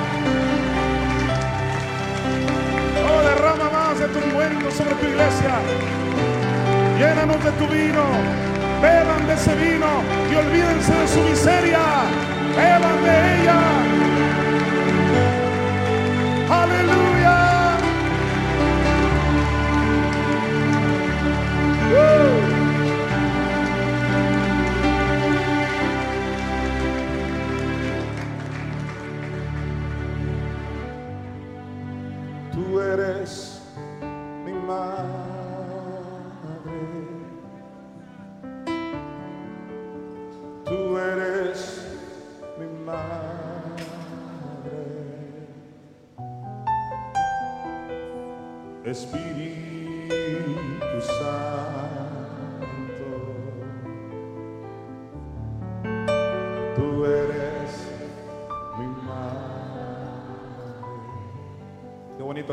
Los hijos de la mamá.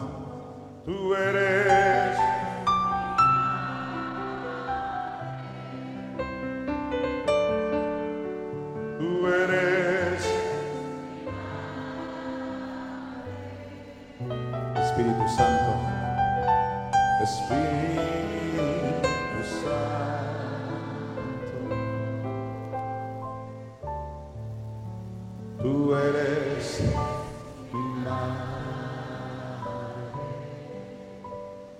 solo quiero agradarte. Yo solo quiero agradarte.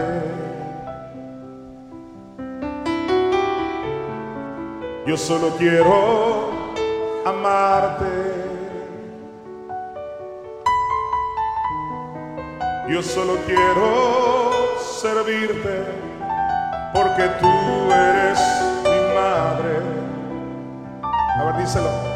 Y yo nunca me de ti. Alguien diga un fuerte amén a eso. Yo solo quiero agradarte. Amo los redimidos, levanten sus manos. Dígale, solo quiero amarte. Yo solo quiero amarte. Yo solo quiero servirte porque tú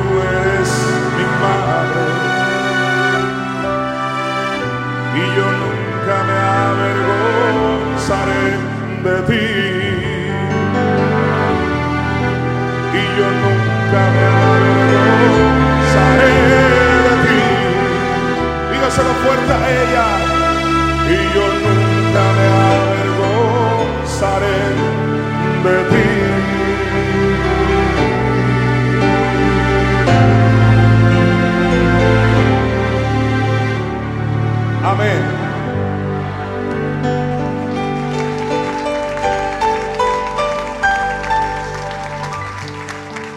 Aleluya.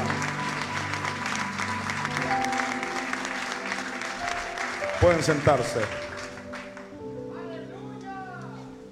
Pongan su mirada acá en la pantalla. Dice, por cuanto en mí ha puesto su amor, yo también lo libraré. Dígalo, recibo. Dice, Señor, te pondré en alto. Ahí está el rapto, ¿lo vieron? Señor, ¿por qué me vas a poner en alto por cuanto has conocido mi nombre? Pero eso no es todo. Versículo 15. Me invocará y yo le responderé. Con él estaré yo en la angustia. Lo libraré. Y mira, y lo glorificaré. Me van a glorificar. Mi cuerpo, tu cuerpo. Y mira lo que dice, no es casualidad el 16. Lo saciaré de larga vida y le mostraré mi salvación. ¿Cuál salvación? Esta, la postrera. A ver, diga por la fe, yo recibo esta salvación postrera. Ahora diga, esta salvación muy pronto me pondrá en alto.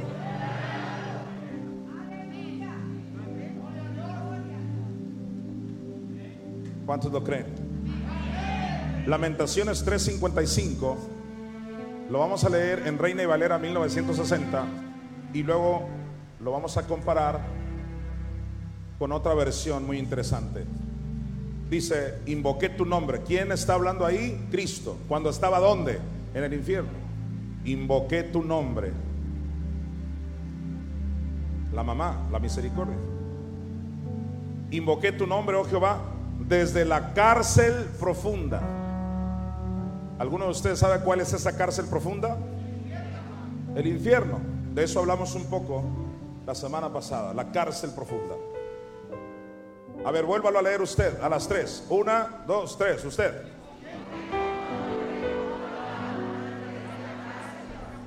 ¿Quién es ese? Cristo clamando a la mamá que lo saque de ahí. Pues la versión que te quiero mencionar dice, señora, te llamo por tu nombre desde el fondo de la fosa. ¿Te gusta esa versión? Alguien está pensando, ya sacó su propia Biblia. No. Esta es una versión de alguien que ni sabe de la mamá, solamente fue honesto y puso la versión correcta, señora. Alguien diga aleluya. Mire lo que dijo. Señora, te llamo por tu nombre desde el fondo de la fosa. Aleluya. Y en Cantares 8:13, vamos rapidito, te voy a dar otro regalo de la señora. ¿Cuántos aman a la señora? Dice Cantares 8:13, oh tú que habitas en los huertos, los compañeros escuchan tu voz, házmela oír. Qué bonito versículo, ¿verdad? Pues la Biblia del peregrino dice, Señora de los jardines, mis compañeros te escuchan, déjanos oír tu voz. La señora de los jardines está aquí. Y aquí está la voz de ella.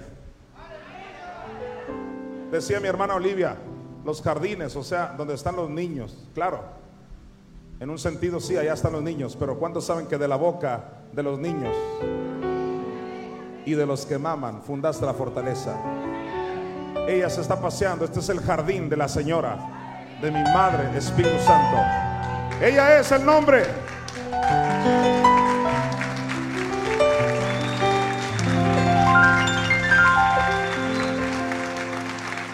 Aleluya. Haga alarde de ella. Diga, aleluya. Vamos a Isaías 66, 2. Y luego nos vamos a ir al 5 y luego al 11. Repito, Isaías 66, 2 y luego 5 y luego 11. ¿Qué te voy a demostrar ahí? Que uno de los nombres que se le dan a los redimidos que creen en la mamá es los pobres. Somos pobres no por pobreza financiera, no. Se requiere ser un pobre espiritual, o sea, un humilde para recibir esta revelación. La Biblia te llama como pobre en ese sentido. Bienaventurados los pobres. Aquí está. Mi mano hizo todas estas cosas y así todas estas cosas fueron, dice Jehová, pero miraré a aquel que es pobre. ¿Y qué más? No dice pobre de dinero, ¿qué dice? Aquel que es pobre y humilde de espíritu y que tiembla a mi palabra. Aquí le creemos a su palabra. Te voy a mostrar que de esos pobres está hablando los que tienen mamá Espíritu Santo. Vayas al versículo 5 rápidamente. Oíd palabra de Jehová vosotros los que tembláis a, su palabra, vuestros hermanos que os aborrecen. Mira esto. Isaías 700 años antes de Cristo ya estaba anunciando que nos iban a aborrecer por causa de la mamá. Mira lo que dice. Vuestros hermanos que qué dice? Que os aborrecen y os echan fuera Wow. Yo estoy como aquella samaritana, me está diciendo mi vida. A mí me echaron fuera de la Fraternidad Cristiana de Fe, una asociación prestigiosa de palabra de fe. Cuando supieron que yo tenía mamá Espíritu Santo, me dijeron, no, ya no. Y nadie permitimos que vaya a oírte. Me sacaron por ella. Y no importa, estoy feliz. Porque se cumplió Isaías 66.5. Escuche lo que dice, oíd palabra de Jehová vosotros los que tembláis a su palabra, vuestros hermanos que os aborrecen y os echan fuera por causa de qué? De mi nombre. Ellos dijeron, Jehová sea glorificado. ¿Qué dijeron ellos que te aborrecieron? Jehová sea glorificado. Te corren por el nombre y dicen, Jehová sea glorificado. Como Caifás cuando mató a Jesús todavía. Oh, Yahweh, te amo ciegos.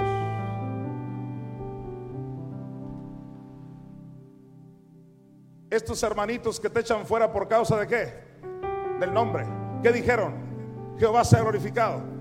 Pero dice, pero Él se mostrará para alegría vuestra y ellos serán confundidos. Aunque digan, aleluya, Jehová no sé qué, Dios se va a mostrar para gloria tuya. Un pobre igual a uno que tiene madre. Vete al 11 para comprobarlo. 11. Estamos hablando del mismo pasaje. Para que maméis y os saciéis de los pechos de sus consolaciones, para que bebáis y os deleitéis con el resplandor de su gloria. Siempre leemos ese versículo, pero venía hablando de los pobres en espíritu. Tú mamas de los pechos de sus consolaciones. Diga, yo soy ese pobre en espíritu. Una vez que entiendes eso, te vas al Salmo 132, versículos del 15 al 16. La revelación va en aumento. Dice, bendeciré abundantemente su provisión, a sus pobres saciaré de pan. Hay una promesa de pan para ti. Estás saciado de pan. Tienes 20 años saciado de pan. No es poquito pan, es mucho pan. A sus pobres saciaré de qué dice? De pan. Mira el 16. Asimismo, o sea, ya que te saciaste de pan, dice, asimismo vestiré de salvación a sus sacerdotes. Y sus santos darán gritos de júbilo.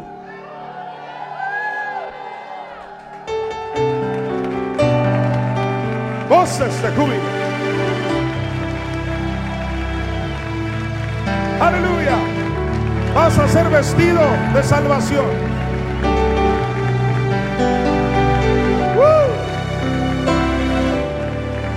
A ver, recíbalo, diga, yo estoy siendo vestido de salvación.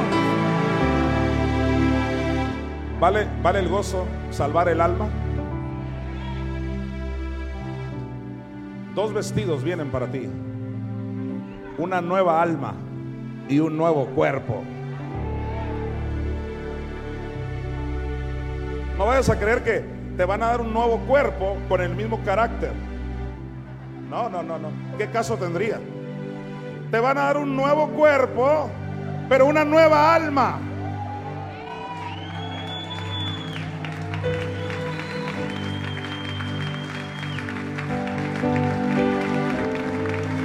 Escucha.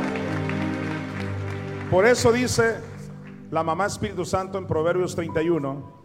A ella se le llama como en Proverbios 31. La mujer que virtuosa. Dice que ella hace para su familia. Está presente en su familia. Dice que le hace ropas dobles. Ropas dobles.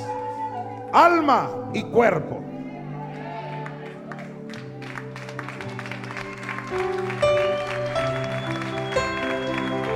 Gloria a ella. Bendita ella.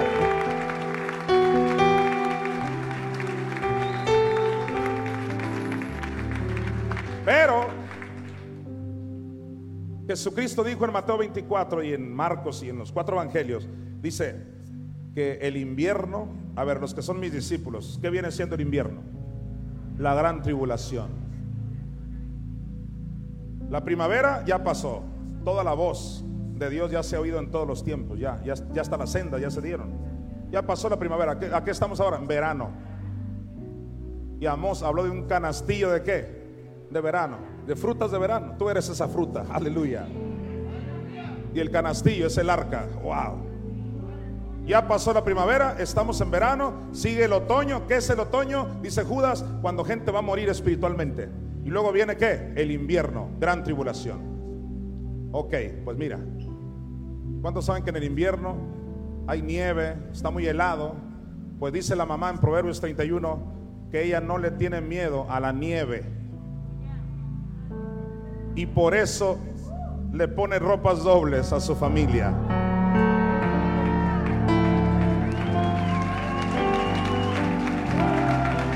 ¡Wow! Lo que ella no quiere es que pases por el invierno. Este es el tiempo de ella. Este es el tiempo de la gloria. Mi madre está vistiendo de salvación a sus hijos. Alégrate, oh moradora de Sion.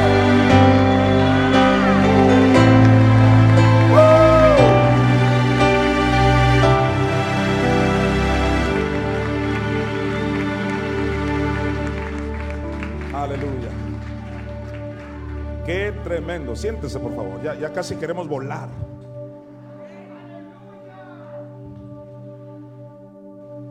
Hace tiempo en la Ciudad de México yo estaba hablando un tema parecido. Y uno de mis hijos dice, yo sentía literalmente que ya me estaba transformando. Eran como flachazos. Dios va a dar, ya te lo dije lo que yo creo, Dios va a dar adelantos de glorificación. Para eso me puso Dios aquí, en ese tiempo, para que se glorifique el remanente, pero antes del rapto, escúchalo bien, antes del rapto va a haber adelantos de glorificación. Dios te va a perfeccionar en todos los sentidos para que corras con la obra de Dios. Los ministerios, los cinco ministerios son para perfeccionar a quién? A los santos. Te van a perfeccionar en todos los sentidos.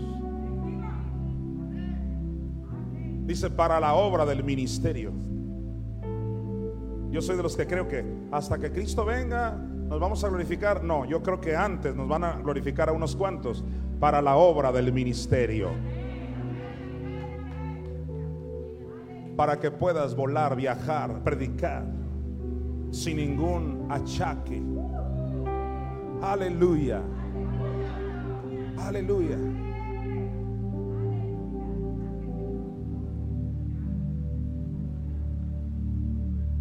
Pero antes de los cinco ministerios, Pablo dijo que daría a Dios dones a los hombres.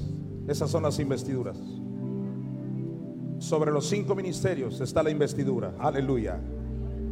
Isaías 2, del 2 al 4. Dios ha puesto a alguien por cabeza de la iglesia en los últimos tiempos para que la gente diga, subamos y que nos enseñe sus sendas. Este es el tiempo. Tu glorificación no solo es tu cuerpo, diga también mi alma. Recíbelo, diga a sí mismo, vestiré de salvación a sus sacerdotes. ¿Cuántos sacerdotes dicen, lo recibo?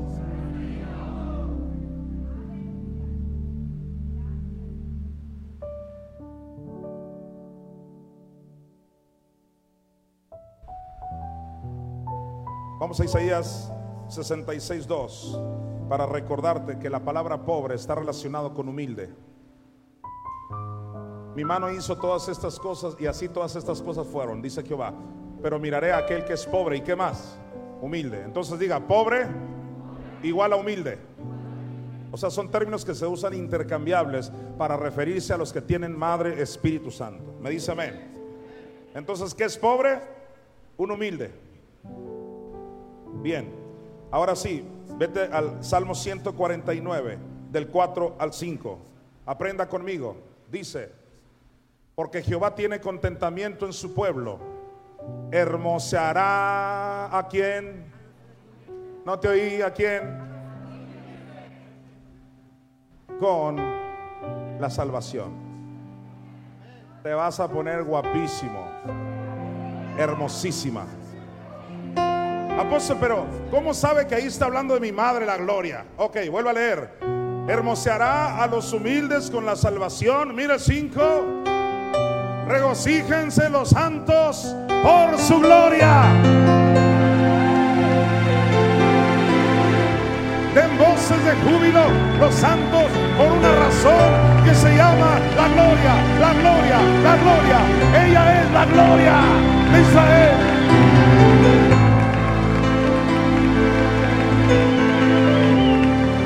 Aleluya. Proverbios 25, 28. Quédate conmigo hasta el final. Mira lo que dice. Proverbios 25, 28. Voy a demostrar que tú y yo somos ciudades. Como ciudad. Ahí está. Como ciudad derribada y sin muro. Es el hombre cuyo qué? Cuyo espíritu no tiene rienda. O sea, espíritu y ciudad se están usando intercambiables, es lo mismo. Como ciudad derribada y sin muro es el hombre cuyo espíritu. Tu espíritu es una ciudad. Qué, hermoso, ¿verdad? Ahora, Isaías 26.1. Si usted no tiene revelación, no entiende nada. Diga, mi espíritu es una ciudad. Entendiendo eso, ahora mira esto. En aquel día, y ya llegó, cantarán este cántico en tierra de Judá. Fuerte ciudad, diga, soy una fuerte ciudad. ¿A qué alude la fuerte ciudad? A tu espíritu. Fuerte ciudad tenemos, dice, salvación puso Dios por muros y ante muro.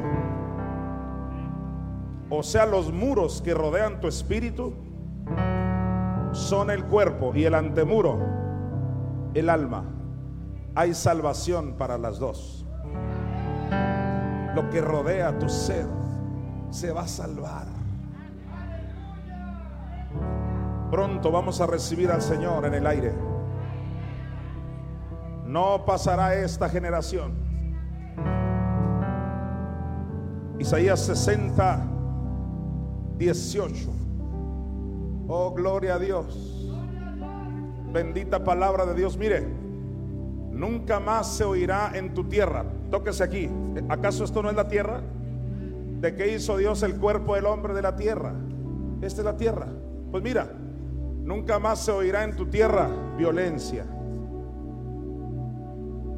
destrucción ni quebrantamiento en tu territorio. Ya no ni un dolor, ni un pesar, ni un afán, ni una opresión. Diga gloria a Dios. Mira, sino que, o sea, en lugar de eso, sino que a tus muros,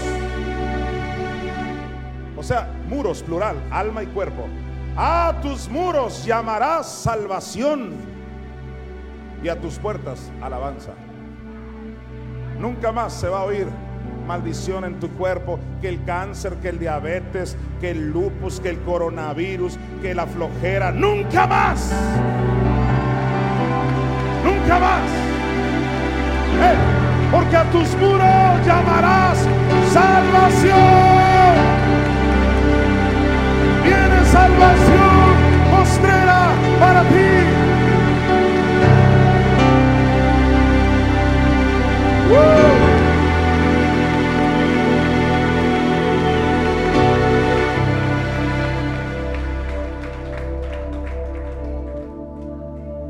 Aleluya.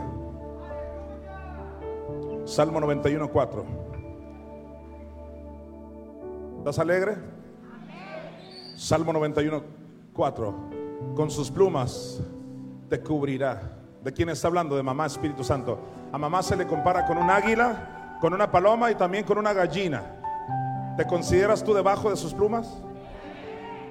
Mira, con sus plumas te cubrirá. ¿Qué más? Y debajo de sus alas estarás seguro. Escudo y adarga es su verdad. ¿De quién es la verdad? De la gallina, de mamá. ¿Quién sacó la locura de la verdad que Cristo sufrió el infierno? La mamá, no, no yo, ella. Pero aquí estamos qué? Seguros. Diga, yo estoy seguro. Van a, van a caminar por las calles de Hermosillo. ¿Cómo? Diga, estoy seguro. Nadie se distraiga, ya estoy cerrando, tranquilo. Malaquías 4:2, no te pierdas este final. Mas a vosotros los que teméis que mi nombre. ¿Y quién es el nombre? La mamá. ¿Están presentes esos? A vosotros los que teméis mi nombre, nacerá el sol de justicia y en sus alas traerá salvación. ¿Qué es lo que trae la mamá en sus alas? Salvación. ¿Quién está promoviendo todas estas locuras? La mamá Espíritu Santo. Porque tú y yo no somos una iglesia más de que, pues de algo nos tenemos que morir, qué bárbaro, todo el mundo se muere, pues ya ni modo. Y pues la prosperidad yo creo que es del diablo. No andamos con esas cosas. No somos religión, ni organizada ni desorganizada. Somos la iglesia de Jesucristo. Y estamos seguros en sus alas. Y en sus alas tenemos esta salvación. Aleluya. Salmo 90, 10. No te pierdas este final. No solo David escribió salmos, sino también Moisés. ¿Sabías eso?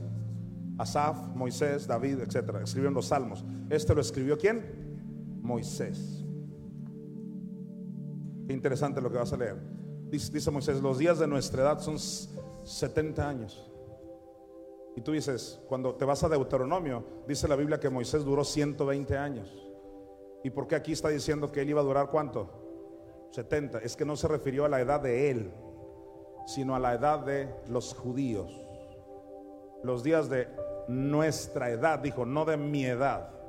¿Me estoy dando a entender? Moisés está diciendo los días de los judíos, de nuestra edad como judíos. ¿Son qué? 70 años. Y si en los más robustos, ¿cuántos son? 80 años. Ok, diga 70, 80. ¿Cuántos años hay de diferencia ahí? 10, ¿verdad que sí? En 1948, dije en el año 1948, Israel, los judíos, comenzaron formalmente como nación. O sea, la edad que tiene Israel como nación empezó a partir de qué año?